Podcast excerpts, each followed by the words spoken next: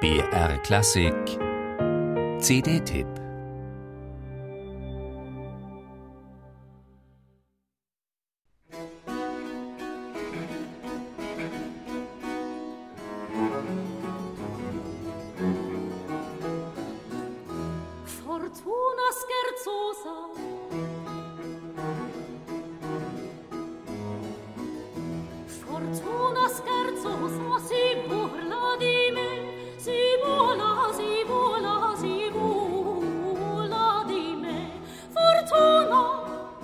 Fortuna scherzosa si burla di me.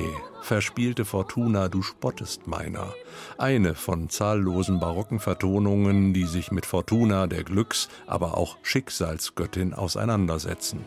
Diese hier stammt von Georg Philipp Telemann und gehört zu jenem Notenfundus, der erst 1999 das Licht der Welt wiedererblickte, als man im ukrainischen Kiew das bis dahin verschollen geglaubte historische Notenarchiv der Berliner Singakademie fand.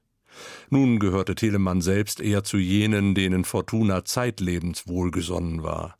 Und vielleicht wählte er genau deshalb auch den leicht ironischen Unterton in seiner Vertonung, der sich über die allzu naive Schicksalsgläubigkeit der Zeitgenossen lustig macht. Un pazzo, ein Narr derjenige, der sich von Fortunas Launen an der Nase herumführen lässt.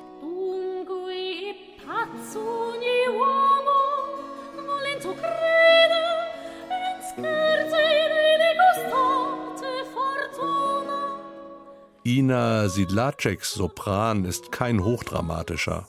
Er ist die Grundstimmung der gesamten CD besinnlich meditativ.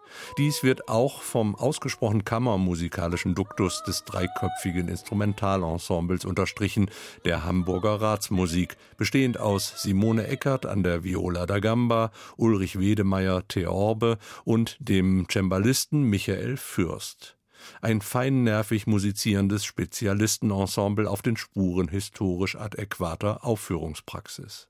Und um beim Generalthema Schicksal zu bleiben. Telemann scheint in dieser Sammlung der einzige Günstling Fortunas gewesen zu sein, denn sowohl Philipp Heinrich Erlebach, der hier mit drei Werken vertreten ist und heuer sein dreihundertstes Todesjahr hat, wie auch Johann Uhlich und Johann Philipp Krieger waren zumindest posthum nicht eben vom Glück gesegnet.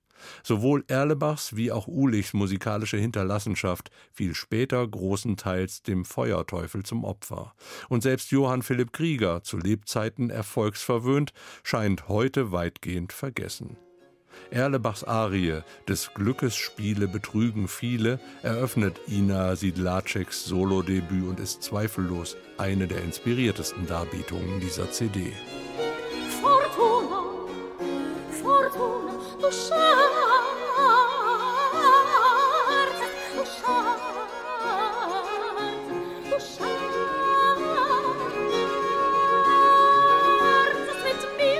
Ein Auftakt, der unbedingt zum Weiterhören ermuntert und den Hörer mit mancher Entdeckung belohnt.